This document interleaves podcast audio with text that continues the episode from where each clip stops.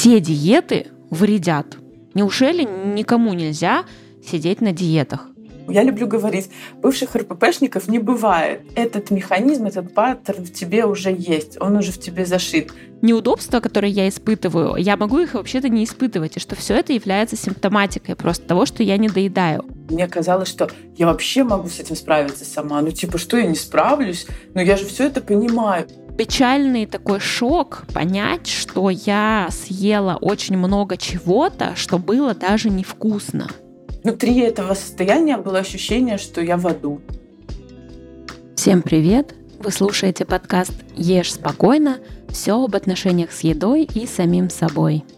Это проект для всех, кто столкнулся с нарушениями в пищевом поведении и хочет освободиться от тревоги, ограничений и деструктивных мыслей о еде и собственном теле – с вами я, автор и ведущая подкаста Яна Задорожная. И сегодня у меня в гостях врач-гастроэнтеролог, психотерапевт и гештальт-терапевт из Минска Евгения Скребец.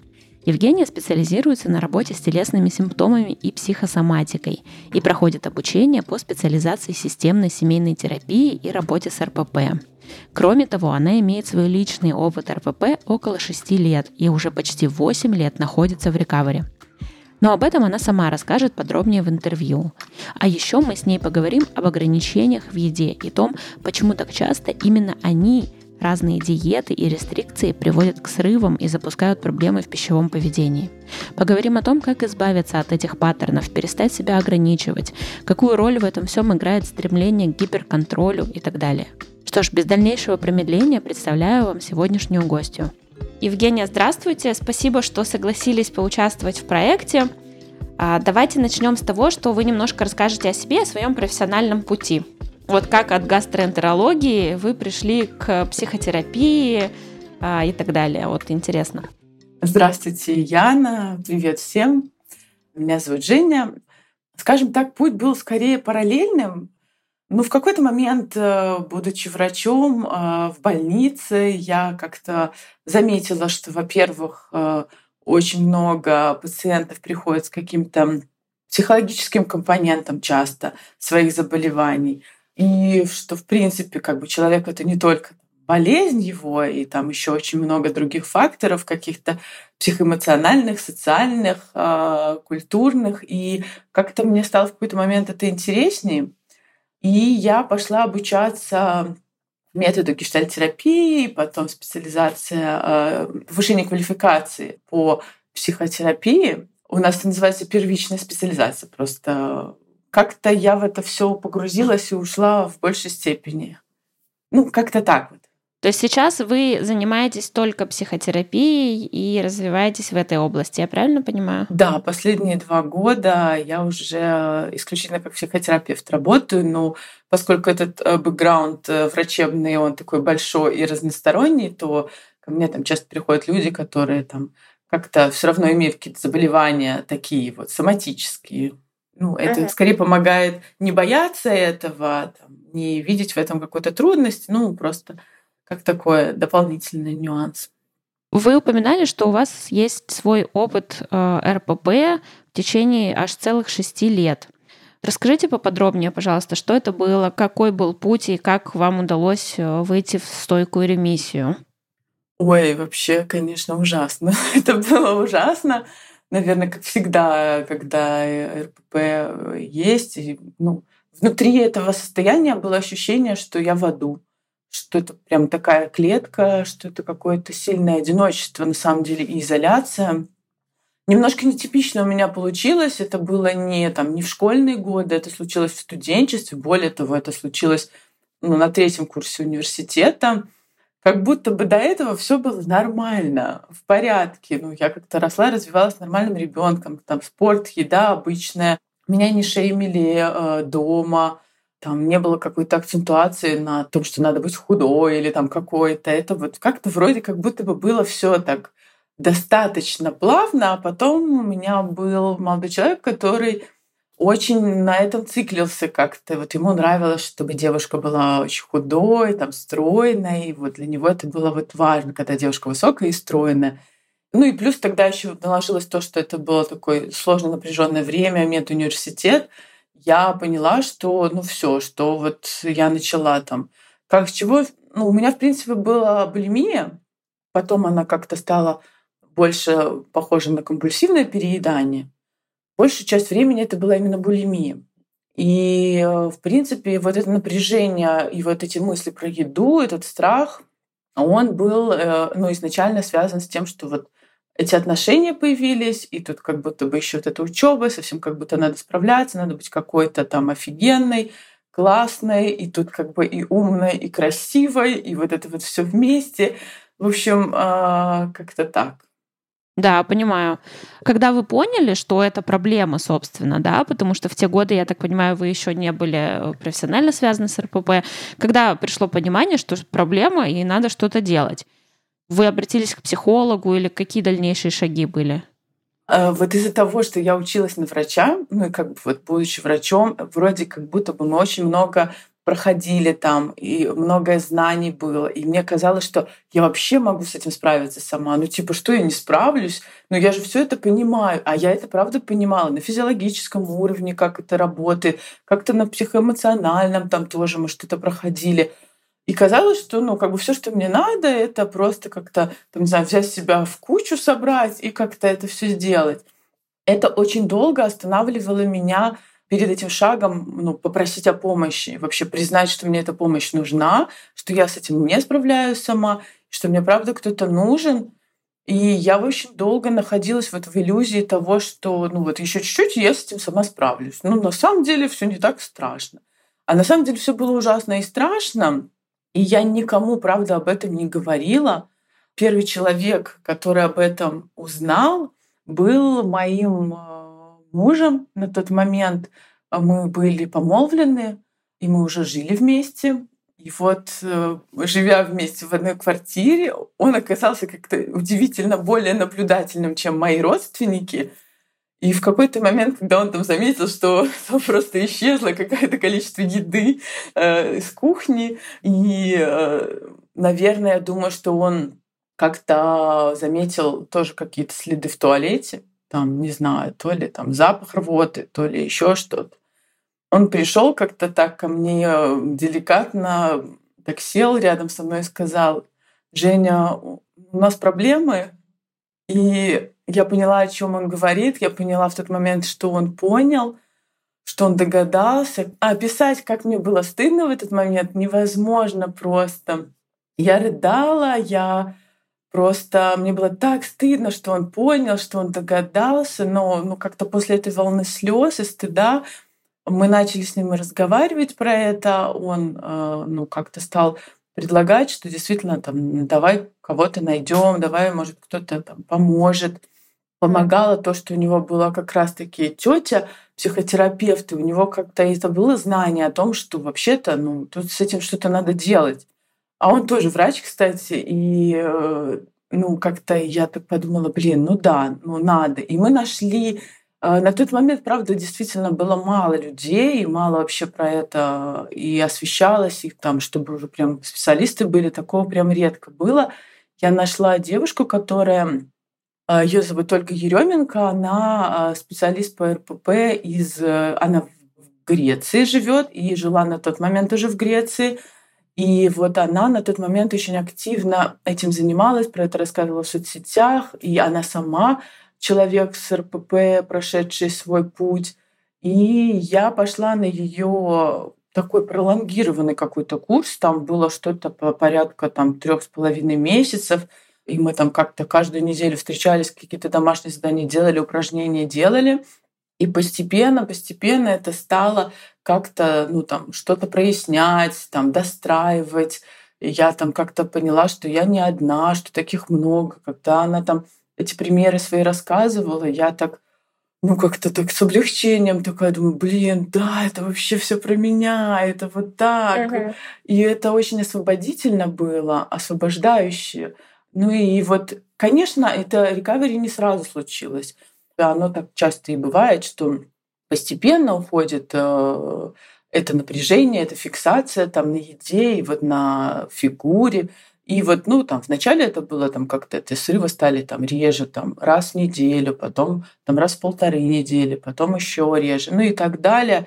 И не сказать, что она тоже, опять же, прям совсем уходила-уходила. Оно там уходило, потом какое-то, например, что-то случалось, опять что-то было обострение, потом опять уходило. И как будто это так волнообразно, понадобилось довольно много времени, чтобы это как-то улеглось, устаканилось. И можно было сказать о том, что, ну, вроде как, ну, как бы удается. Ну, через какое время после начала вот терапии у вас появилось ощущение, что ну вот все вроде достаточно стойкая ремиссия? Наверное, честно говоря, где-то через год, не меньше, uh-huh. точно. Uh-huh. Uh-huh. Вот, иногда даже, ну, может, ну, год-полтора даже, наверное, потому что параллельно многие какие-то другие процессы еще должны были происходить в жизни. Ну, больше про себя понимать вообще, что uh-huh. я, как uh-huh. и чего я. Как-то взаимодействие с людьми как-то должно было поменяться. Образ жизни. Ну, то есть э, это какой-то комплексный очень процесс. А я вот правильно понимаю, что перед тем, как началась булимия, а, у вас были вот эти отношения с молодым человеком, который любил худеньких, и были попытки как-то там себя ограничивать, либо сидеть на диете, либо похудеть. Было такое или нет перед тем, как булимия началась? Да, сто процентов было. Uh-huh было еще, знаете, тоже такое сочетание того, что как бы и в универе девчонки тоже как бы вроде такие, ну, многие там тоже какие-то стройные, кто-то фиксирован тоже на этой фигуре, на каких-то там достижениях каких-то определенных параметров. Это тоже добавляло дровишек вот в этот костер.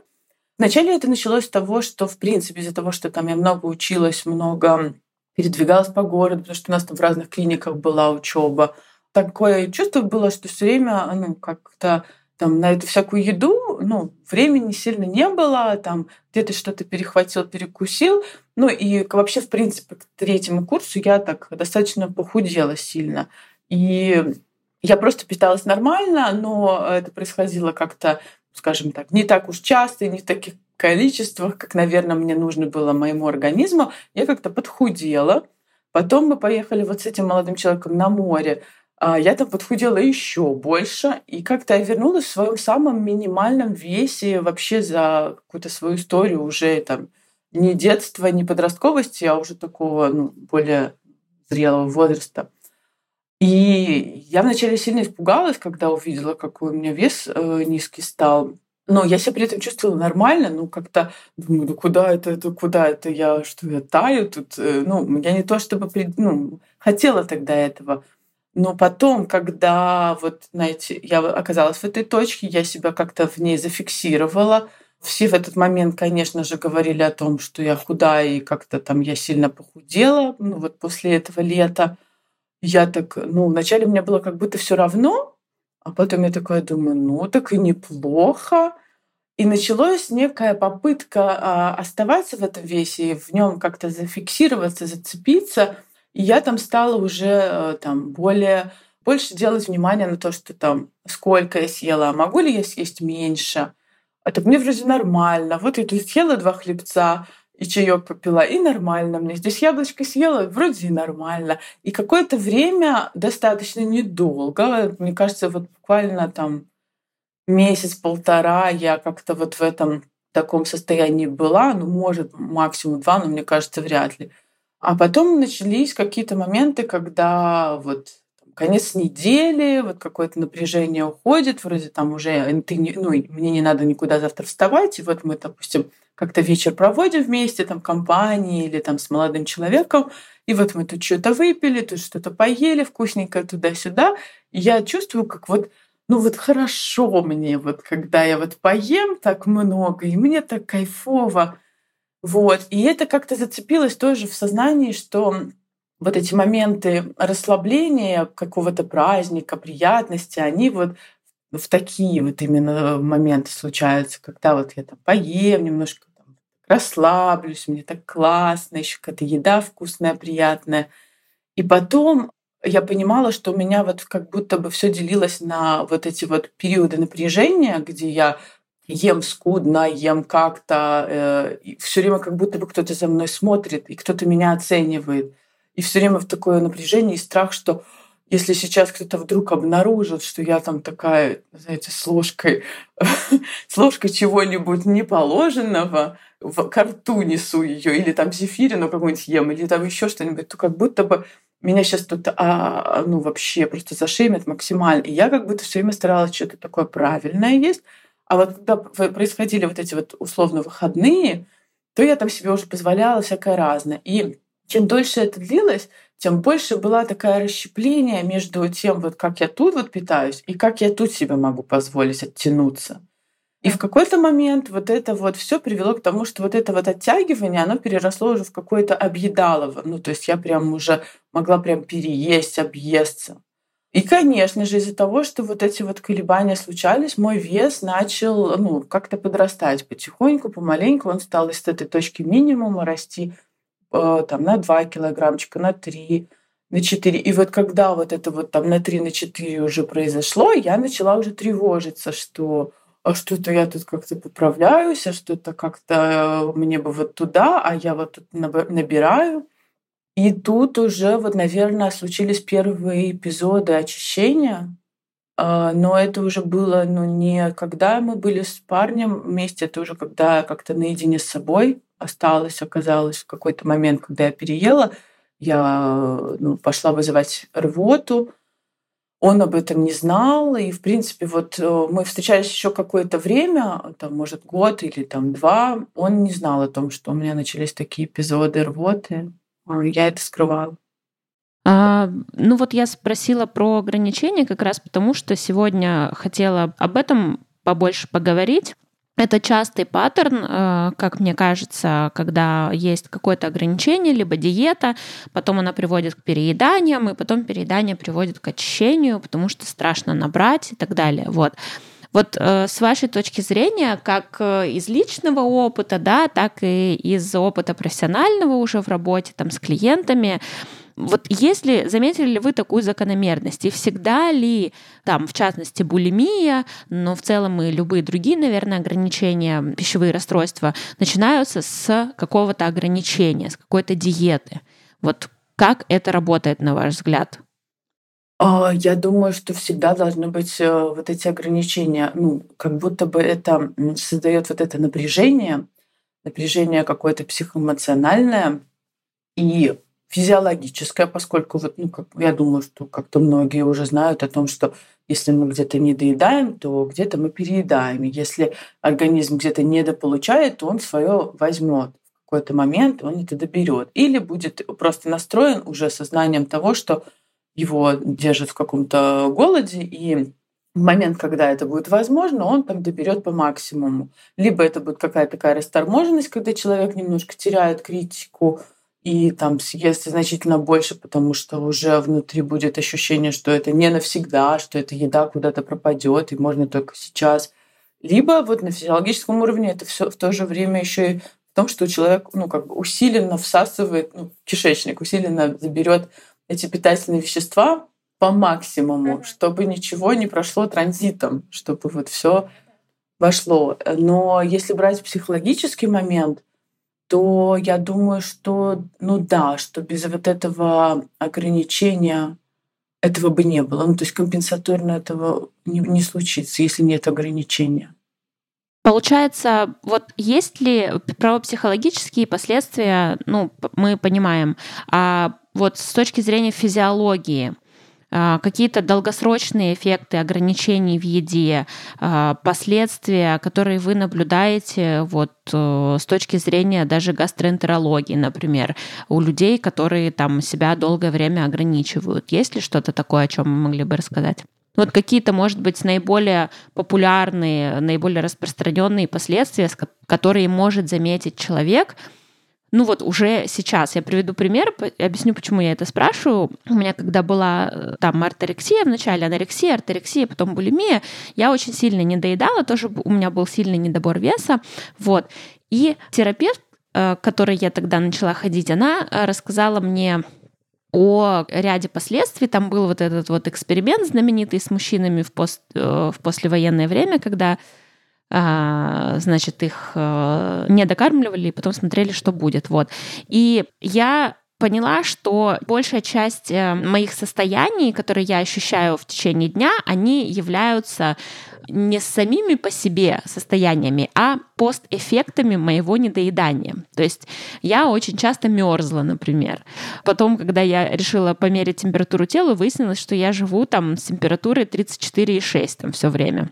И мне было все время холодно, я очень тепло одевалась, даже когда было не холодно объективно у меня очень тихий голос стал. То есть люди меня не слышали, я все время раздражалась, почему мне приходится переспрашивать, а на самом деле оказалось, что я действительно очень тихо говорю из-за того, что, видимо, у меня не хватало сил для того, чтобы там достаточно звуку придавать. Вот. И какие-то такие нюансы, я там часто болела и так далее. Вот. И мне в какой-то момент стало очевидно, что неудобства, которые я испытываю, я могу их вообще-то не испытывать, и что все это является симптоматикой просто того, что я не доедаю.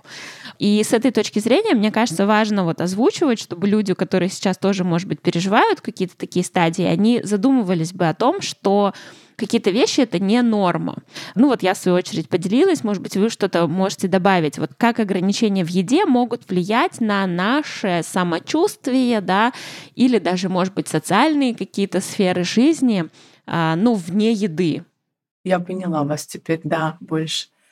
А, да, конечно, такого масса будет всего проявлений. Тут как бы начиная от того, что там могут начаться там, трескаться губы, могут появляться заеды, это вот трещинки в уголках губ, которые долго будут не заживать. Часто может появляться герпес именно за счет того, как вы сказали, что иммунитет просядет, э, герпетические высыпания там, в области губ.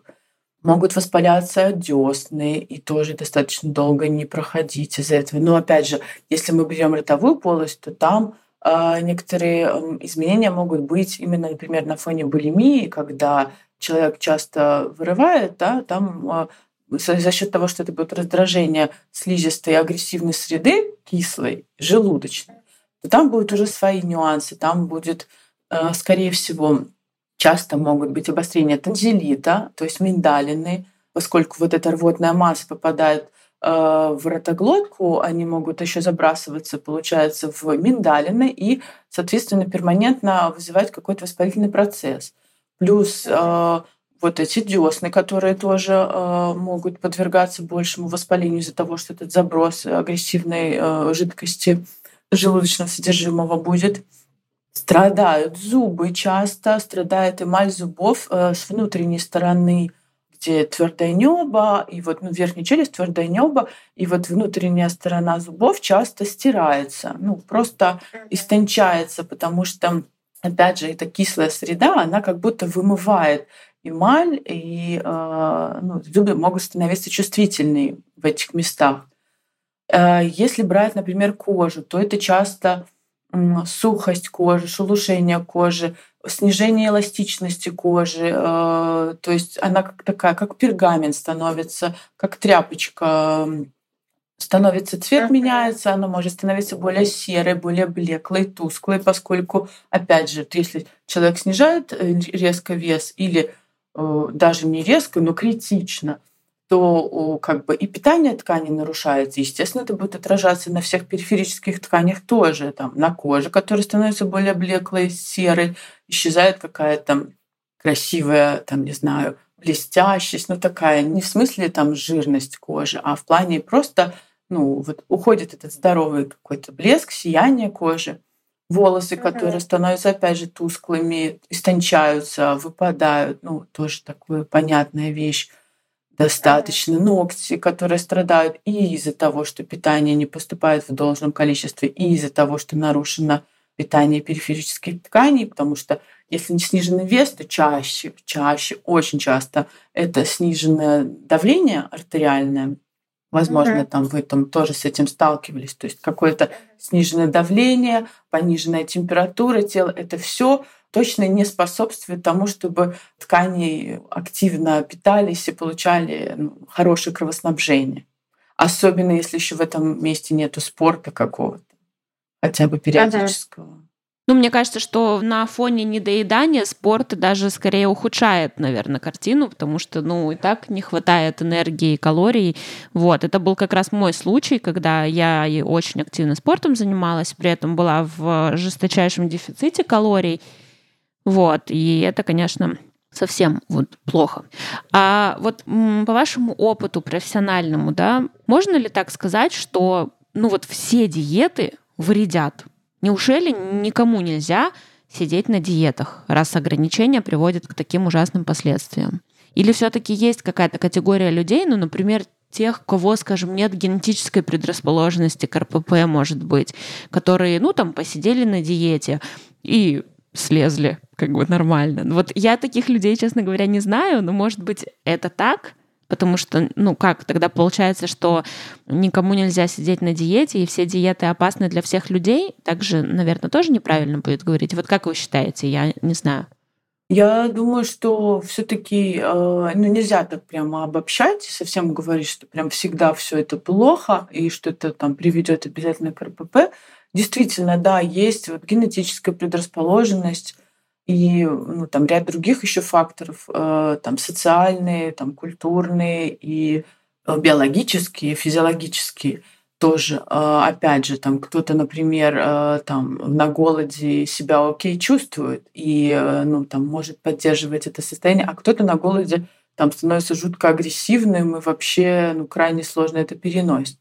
Но в целом, в целом, конечно, есть же ряд, э, ну, ряд заболеваний, и это, в принципе, как э, часть культуры питания может быть. Ну, там, если мы там, стремимся к тому, чтобы человек находился в какой-то зоне нормального самочувствия, в зоне нормальных своих физиологических показателей, избегаем э, ожирения, и ожирение, ну, в принципе, там, везет за собой ряд э, последствий и сложностей жизни – Соответственно, ну, мы как будто бы можем вводить ну, некоторые правила, что ли, некоторые... Э, вот не хочется употреблять это слово ограничения, поскольку э, мы как будто бы все-таки заменяем одно другим, а не бьем по рукам, а не mm-hmm. там наказываем человека. То есть, если у него есть в культуре питания, что вот он ест там, не знаю, блины, шаурму, там, не знаю, драники, майонезный салат и всякое такое, а ему уже как бы по здоровью, ну, уже все прям кричит, сигнализирует о том, что это не стоит делать, то, конечно, мы все-таки его перестраиваем на рельсы там, замены чего-то, как-то постепенно вводим новые продукты, заменяем одно на другое.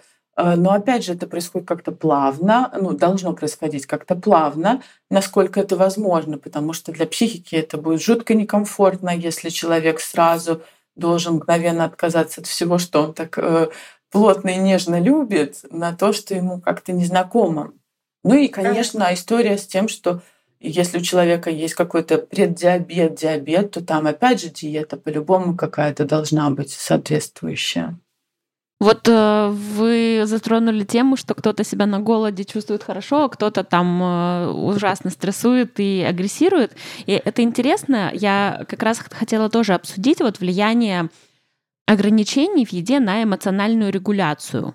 Вот э, замечали ли вы такое, может быть, за собой или, за, или клиенты, может быть, делились, что сложнее там контролировать свои эмоции. Или наоборот, может быть, эмоциональный фон становится подавленным и тускнеет, то есть не получается как-то ярко проявляться. Вот э, Какая связь между питанием, да, э, рестриктивным поведением пищевым и эмоциональной регуляцией? Ну, я думаю, что тоже очень по-разному это складывается, потому что есть люди, которые, например, вот в этом контроле находятся постоянно, в этом каком-то контроле, там, не знаю, напряжении, э, там, некотором там, стыде, и тогда э, там скорее могут обостряться реакции, обостряться какие-то реакции ну, на других людей, на их реплики, на их поступки. То есть человек может становиться более резким, колким, э, обидчивым, э, мнительным. А есть люди, которые, безусловно, на фоне там, длительных эм, воздержаний, вот, допустим, если это какая-то картина анорексии, действительно психоэмоциональный фон снижается, уплощается, эти эмоции как будто бы амплитуда их уменьшается. Им, правда, сложно дается ну, что-то, что требует там, больших э, каких-то сил и вложений. Там, какая-то экспрессия mm-hmm. это уже сложно. Как будто мир заворачивается вовнутрь, и вот эти все э, эмоции могут звучать в словах, когда человек делится своим состоянием, но при этом это будет ровный монотонный голос, какой-то такой тусклая интонация. И можно понять, что там внутри вообще-то теплится жизнь, там много чего происходит, но уже сил нету на эту экспрессию. И вот то, что вы сказали про тихий голос, это тоже очень типично, конечно. Да, понимаю, согласна. Вот еще интересный вопрос. С точки зрения, вот как я знаю, вы в гештальт э, подходе работаете как психотерапевт, да? Вот с точки зрения гештальт-терапии, этот паттерн э, рестриктивный, стремление контролировать свою еду, да, это же часть э, общей какой-то тенденции, да, к э, желанию контролировать там хотя бы что-то в своей жизни или все, или хотя бы что-то. Вот. О чем это может сигнализировать вот с точки зрения гештальт-терапии, когда вы с таким сталкиваетесь? Как это рассматривается вот в вашем подходе? А, желание контролировать хоть что-то? Желание контролировать, и, как мне кажется, может быть, я здесь додумываю и накладываю свои какие-то да, проекции, но мне кажется, что вот это рестриктивное поведение, оно часто распространяется не только на еду, а вот люди, которые там стремятся сидеть на диете или себя в чем-то ограничивать и контролировать, у них есть вот эта склонность к обсессивному а, вообще к обсессиям в любом другом проявлении, там, к порядку в доме, например, или там к дисциплине, может быть, особой. Вот я об этом говорю, что о чем вот эти... Э, ну, это не всегда симптомы, конечно, это могут быть и просто черты характера какие-то, но все же, наверное, это что-то нам говорит о человеке. Вот как э, гештальт э, подход рассматривает эти вопросы? Конечно, говорит, еще как э, говорит. Э, я думаю, что разные подходы в этом плане как-то пересекаются, ну, в, перекликаются.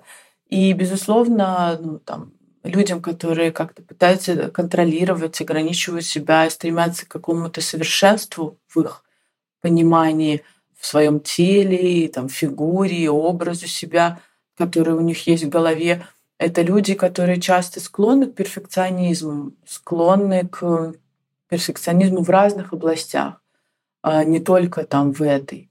А, но в то же время а, есть такой вот перекос а, в том смысле, что им гораздо проще, может быть, контролировать там свою еду, свое питание, чувствовать некоторую там силу в этом, нежели там посмотреть в другие сферы своей жизни, в другие области, которые даже страшно прикасаться туда, даже страшно смотреть, потому что там что-то непонятное, там как-то очень слишком взросло, или там как-то слишком все серьезно, и какие-то еще другие люди, и что-то надо с этим делать. А тут как будто все очень понятное, родное, привычное.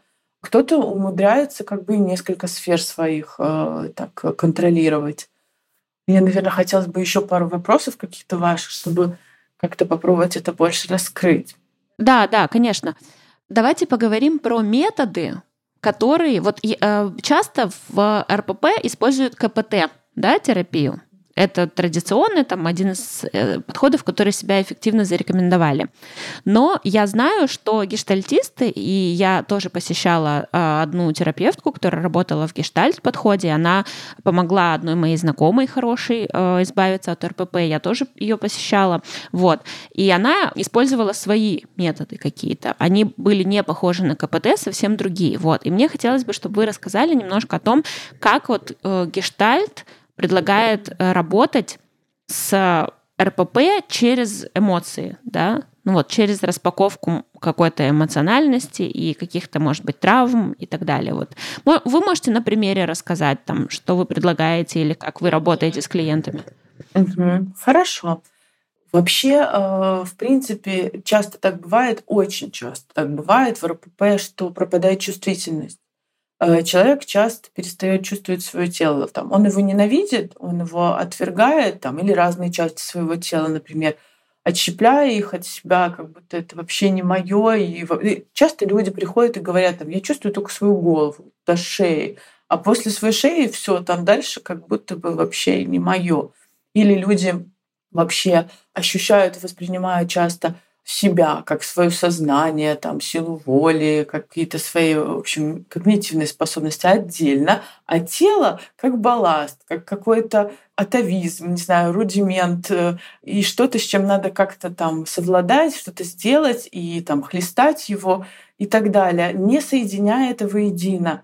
А мы, по факту, это наше тело. И ну, в гештальтерапии очень много идет через тело. И как бы я и мое тело, я и есть мое тело. У нас, в принципе, в языке, там, в русском, в частности, мы когда говорим, мы говорим, там, у меня болит там ухо, у меня болит рука, но мы не говорим, что я болею там рукой или я болею ухом. Мы как будто бы отделяем, типа, вот у меня болит отдельно что-нибудь. А по факту мы все равно это вот мы, вот это вот все. И когда мы работаем в гештальт-терапии, в гештальт-подходе с людьми с РПП, как правило, мы замечаем вот эту чудовищную замороженность телесную, то есть э, сниженную чувствительность э, людей. И это касается и вот этого ощущения насыщения и голода, которое у человека пропадает напрочь. Он уже ест в каком-то своем режиме, и ну, люди со временем теряют это ощущение насыщения, и когда им уже стоит остановиться, и они останавливаются просто, ну, ну скорее визуально глядя на тарелку, там, на количество еды. То же самое там с этим приемом пищи. Когда я хочу есть, а что я хочу есть, а там, что я хочу сейчас, что-то теплое или холодное, что-то там мягкой текстуры или что-то такое твердое, крошащееся и так далее. Ну, то есть человек теряет вот эти вот все навыки, и, в принципе, во многом гештальтерапия, она про то, что мы спускаемся в тело, мы пытаемся обнаруживать какие-то разные ощущения. Для, для начала начинаем с каких-то ощущений в теле. Что там, где там, а, как-то их усиливаем, как-то про них говорим. Пытаемся понять, а где живут наши эмоции, чувства в теле, как они выглядят, на что они похожи, в какие моменты они появляются, в какие моменты они усиливаются. И вот это как-то немножечко так вот, скажем так, растапливает лед. Ну, как-то человек чуть-чуть становится, ну, чуть больше замечает что-то. Плюс как-то никто не отменяет какие-то упражнения э, в виде ну, каких-то арт-терапий. Uh-huh. Мы работаем с этим, потому что людям тоже часто очень стыдно, очень неловко говорить про, там, про себя и свое тело. И мы там, например, рисуем, а, рисуем себя, рисуем как-то свой образ, ну, того, как ты воспринимаешь себя. И там уже дальше смотрим, э, что человек вообще там утрирует сильно, что он принимает, что не принимает. И, ну, с этим дальше как-то тоже работаем. Это какой-то медленный процесс, потому что ну, стыда много обычно, а стыд замораживает, и тут должно быть и вот это доверие, тандем с терапевтом, ну, например, просто по моей личной истории там, с РПП, я со своим первым терапевтом не смогла. Я, ну, я не понимала, что она хочет от меня, во-первых. Во-вторых, э, ну, мне было как-то сложно, не знаю, довериться. И вообще, на самом деле, как-то понять, что от тебя скрывает очень много клиент, ну, что он тебе это не рассказывает, иногда, наверное, сложно потому что, ну, как бы РПП люди, они же такие изощренные, они же далеко не глупые, и ну, что-то они расскажут, покажут, а что-то вообще там скроют, что-то ужасное. И тогда нужно вот этот тандем сформировать, э, когда человек напротив тебя действительно принимает и верить uh-huh. в это, что он тебя может услышать и понять. Да, я согласна, что найти подходящего терапевта это тоже отдельный путь вообще, наверное, для людей. Часто наши ограничения, они касаются каких-то определенных категорий продуктов, да, то есть ну, конечно, есть люди, которые просто там колораж как-то ограничивают, но часто это там сладкое, мучное, э, что-то конкретное, да, вот. И в рамках терапии принято потихоньку возвращать вот эти запрещенные продукты да, в свой рацион обратно. И вот расскажите, как на своем опыте вам удалось э, вернуть да, полный рацион и какие э, методы вы с клиентами используете, чтобы возвращать им в жизнь там булочки или что там люди ограничивают, сахар, может быть, или что-то такое. Вот какие есть способы? Потому что я знаю, что это бывает очень-очень страшно. Это целая отдельная вообще история. Взять и съесть там первый раз не знаю, пончик, чизкейк или что-то, что ты там, может быть, годами не ел и боялся съесть и так далее. Об этом хотелось бы тоже. О да, это точно какие-то очень волнительные моменты, когда нужно э, там прийти к этим продуктам и вообще там не бояться их. Еще отдельная история, когда ты ешь эти продукты публично, и на тебя кто-то смотрит, твои там знакомые, или ты сидишь в кафе, и там в общем, да. это да, это такая отдельная, а, отдельный вид, э, ну, какой-то отдельный вызов. Если брать именно гештальтерапию, то мы эм, начинаем с того, что вот когда этот продукт появляется, происходит эта ситуация. Вот перед тобой этот чизкейк, например. Ты его ешь. Эм, мы стараемся, ну, во-первых, как-то послушать себя перед тем, как ты его ешь, посмотреть, что там вообще с тобой происходит. Страшно, не знаю, стыдно, там, боюсь, чего боюсь. А, ну, дальше, допустим, человек все-таки решается поесть. Ну, так, у нас как будто бы мы, ну, мы идем через то, что, ну, как эксперимент через то, как это будет, э, когда я буду его есть, и как я буду себя чувствовать после того, как я съел. Посмотреть, там, какие появятся ощущения в теле, какие появятся мысли, переживания. А потом смотреть, э, ну, как-то тестировать реальность, правда ли это так. То есть, если есть какие-то страхи о том, что ну, там вообще там, меня сейчас разнесет, или там я отеку, или еще что-нибудь, ну вот ты его съела или съел, и дальше смотришь, э, ну вот какие твои ощущения в теле, что там за они, про что они. Походил, подышал, посмотрел э, там через часик э, или там через полчасика посмотрел, там, как ты себя чувствуешь, там, а все ли так плохо. Ну, то есть как будто через опровержение или подтверждение этому, то есть как это правда происходит. Угу. Ну, а вот сам первый шаг, вот э, перед тем, как чизкейк окажется перед тобой, и ты там первый кусочек съешь, надо же это вот, ну, как мне кажется, я помню, что мне было сложно решиться на этот выбор, да, когда ты приходишь, там, ты в кофейню приходишь с кем-нибудь или даже один, и вот ты заказываешь кофе, и вот тебе там особенно это, вот эти вот кофейни, где на витрине все выставлено, да, и ты смотришь на это все, ты такой думаешь, возьму нет, возьму протеиновый батончик, нет, возьму чизкейк, и ты вот ломаешься, да, между вот этими вот выборами. Ну вот как преодолеть страх и все-таки заказать что-то, что нельзя? Хотя на самом деле не нельзя, да, ты уже умом понимаешь, что на самом деле все можно. И это даже должно быть в твоем рационе, чтобы не переедать, да, потому что, как мы знаем, ограничения, они приводят к срывам. Вот, но все равно вот этот первый шаг его очень-очень сложно сделать.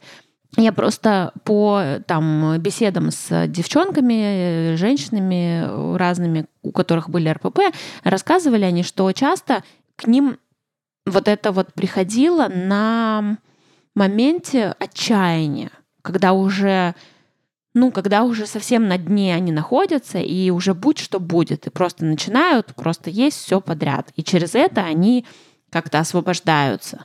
Вот. Но если не доходить до вот этой вот крайней точки, то какие аргументы можно себе привести, как можно себя уговорить в это пойти все-таки, вот попробовать преодолеть свой страх? Я думаю, что вот этот вариант с э, дном — это классный тоже вариант, хороший такой работающий. Ну вот как бы это и грустно там не звучало, но вот это вот отчаяние как будто бы позволяет э, вот этой борьбе чуть ослабнуть. И да, уже гори сарай, гори хата. Вот, ну, что-то такое, когда ты уже, блин, ну, все, я это сделаю. А, но если брать какие-то более там бережные э, варианты, то, наверное, здорово, э, когда человек э, идет на это не в одиночестве, а с кем-то, кого он доверяет, с кем э, он может это разделить. И тогда, когда вы приходите вместе, вы типа все, ну, давай сейчас вот мы что-то вкусное, сладкое с тобой съедим, насладимся. Вот этот человек берет что-нибудь, и ты берешь что-нибудь, и при этом ты знаешь, что человек как-то тебя поддерживает, он понимает твою трудность, как тебе сейчас будет на это решаться непросто. И вот вы садитесь вместе, может быть, даже не друг напротив друга, может быть, это для начала будет сложно и стыдно и страшно там смотреть или видеть, как на тебя смотрит, а сесть рядышком, ну там, не знаю, просто чувствовать человека рядом.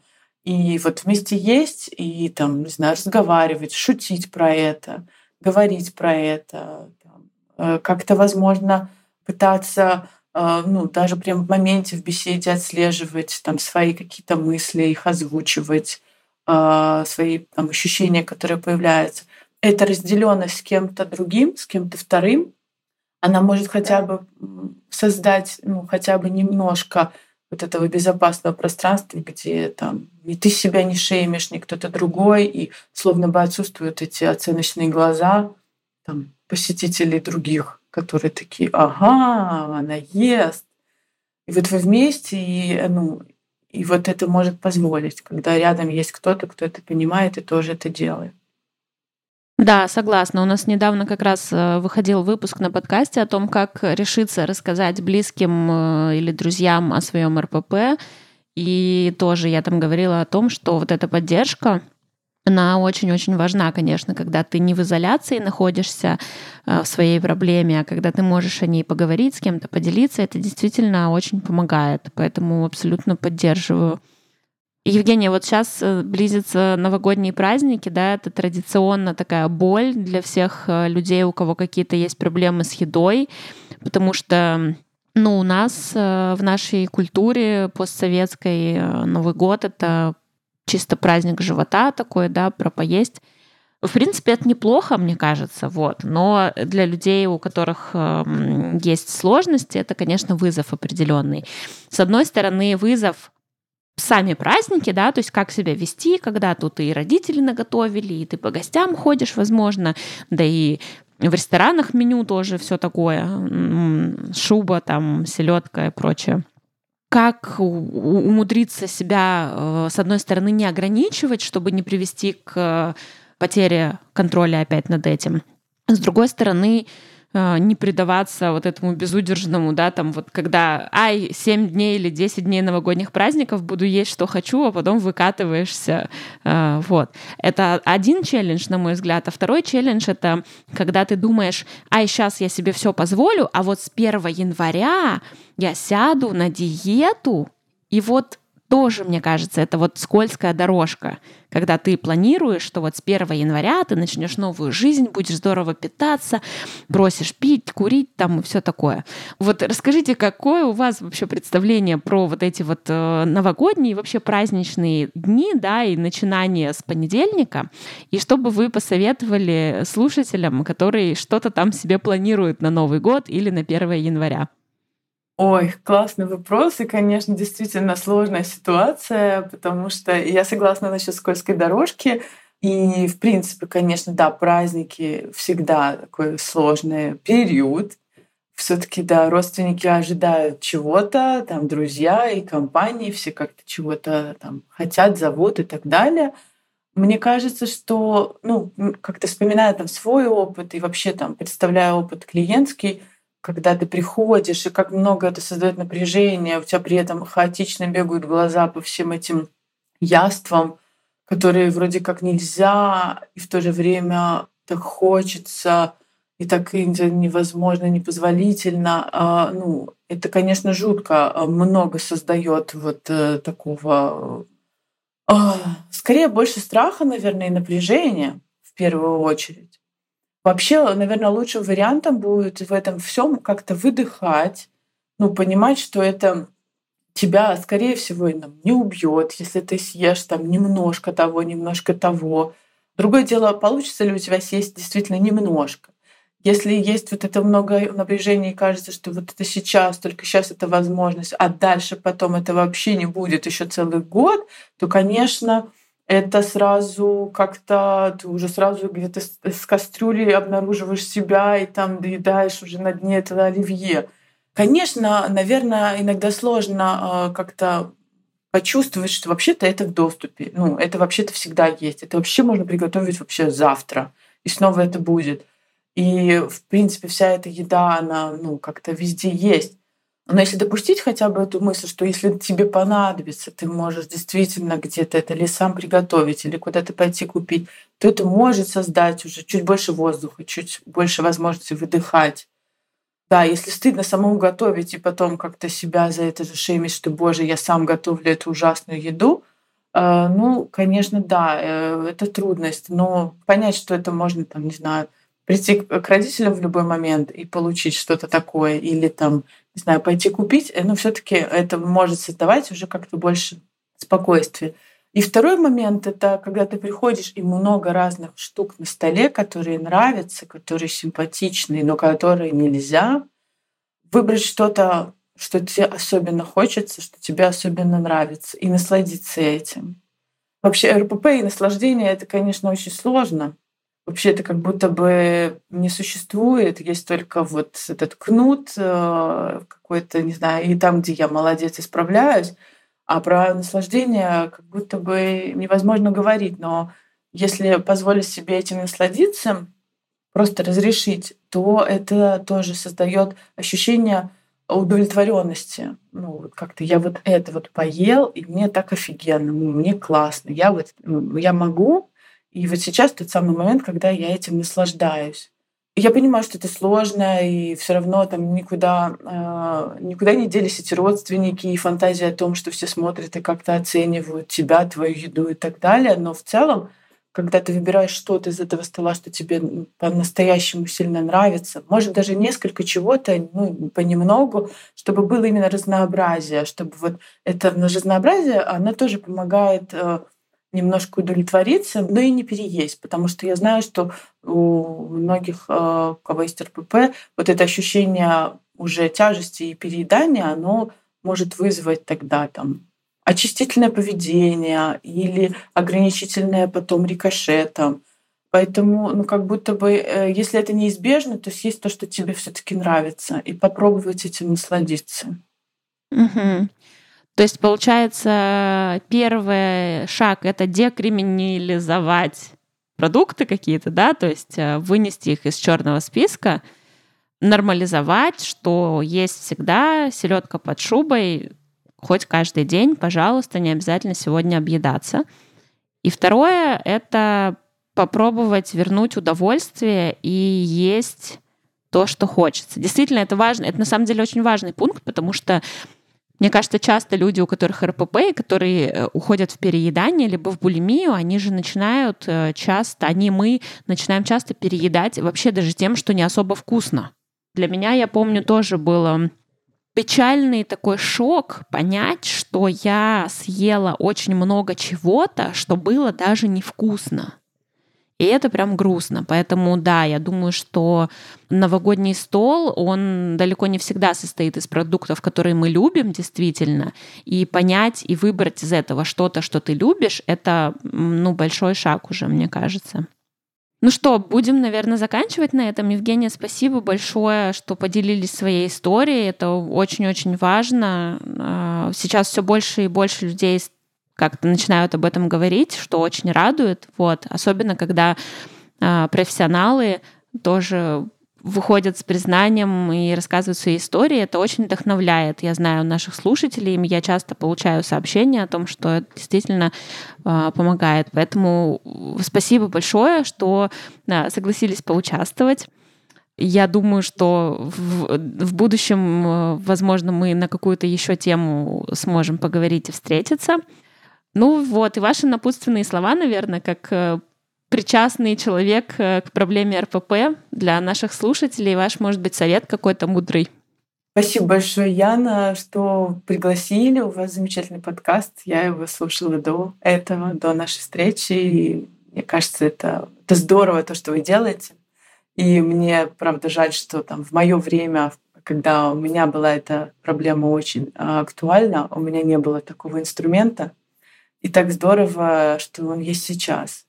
Проблема э, распространена была и тогда, и распространена и сейчас. Слава богу, они действительно гораздо больше стали говорить, меньше стигматизировать.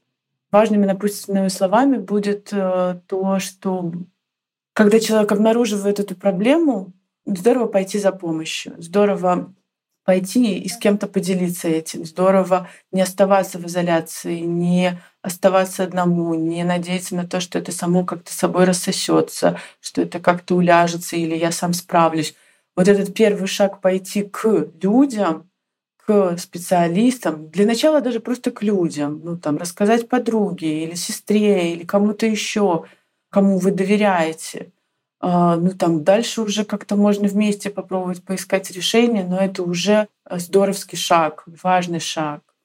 Да, абсолютно согласна, поддерживаю. Я тоже считаю, что обращаться за помощью – это первое, что нужно делать. И главное, не отчаиваться, если первый человек, к которому вы обратились, даже если это специалист, он, может быть, не сразу поможет. То есть это обязательно будет какой-то путь.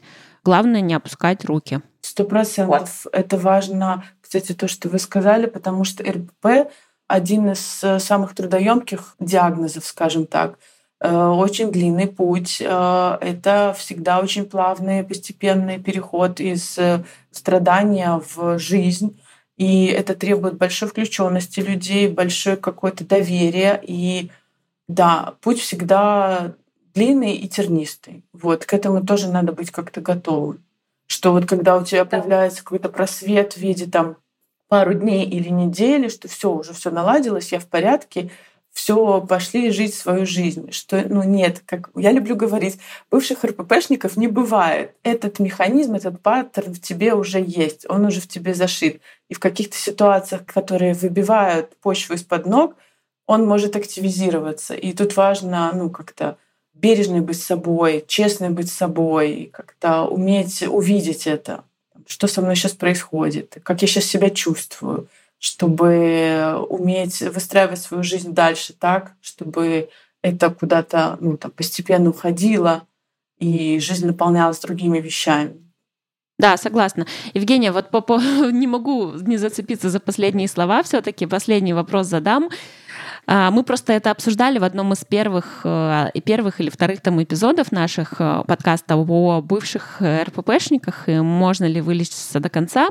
Вот сейчас, когда вы уже там почти 8 лет находитесь в рекавере, да, в какие-то острые моменты стрессовой жизни все-таки есть ощущение тревожности, что РПП может вернуться у вас? Да, да, сто процентов. Это, ну, вот даже не просто ощущение тревожности, а я понимаю, что когда я вот я сейчас, например, в эмиграции, и когда я переезжала, и какой-то период после переезда, вот этот вот какой-то такой адаптации, это точно ну, какой-то период непростой и такой ухабистый. И я замечала, как я могу где-то что-то подъедать, например, просто потому что я нервничаю, просто потому что я как-то там боюсь чего-то, там, мне страшно чего-то там сделать, или там я чувствую, что я какая-то беспомощная, я там еще многого тут не знаю, как это я так беспомощная такая. Ну, и как будто позволить себе, что ну да, вот сейчас такой период, ну вот я вот такая, могу сколько могу, пока что так.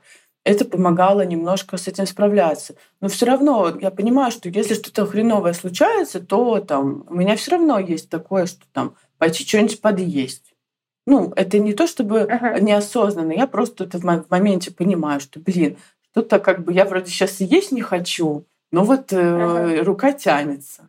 Это как маячок.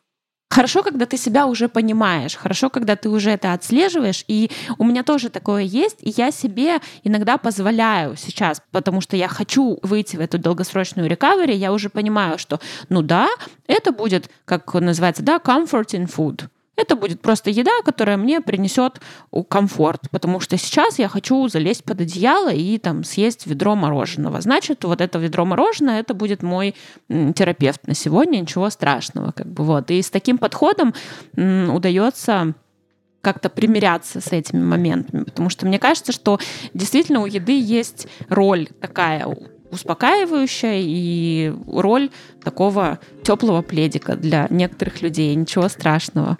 Да, сто процентов. Мы совершенно не обязаны быть всегда какими-то осознанными, всегда какими-то сильными и так далее. Это, это да, нормально. Да. Ну что ж, спасибо на этой оптимистичной ноте. Всем мы пожелаем да, хороших новогодних праздников. Ешьте вкусно, не переедайте. Спасибо еще раз. А, Евгения, будем на связи. Обязательно. Всего хорошего и всем пока. Спасибо большое. Да, До свидания. Друзья, на этом у нас все. Надеюсь, вам понравилась наша беседа и вы извлекли для себя что-то полезное. Напоминаю, что если вам знакома проблема РПП не понаслышке и вы готовы поделиться своей историей, пожалуйста, пишите мне в Телеграм, ссылка на который будет в описании к этому выпуску. Также я рада вашей поддержке в виде лайков, комментариев, подписок и особенно рекомендаций, потому что чем больше людей узнает об этом проекте, тем больше шансов будет у тех, кто страдает РПП, начать свой путь выздоровления вовремя. Ну а если вы хотите материально поддержать выход следующих эпизодов, ссылка на страницу донатов тоже всегда в описании. Ваш вклад будет очень ценен для меня и всех наших слушателей. С вами был подкаст «Ешь спокойно» и я его автор и ведущая Яна Задорожная. Напомню, это проект для тех, кто хочет разобраться, почему порой не получается просто взять и поесть спокойно. До скорого!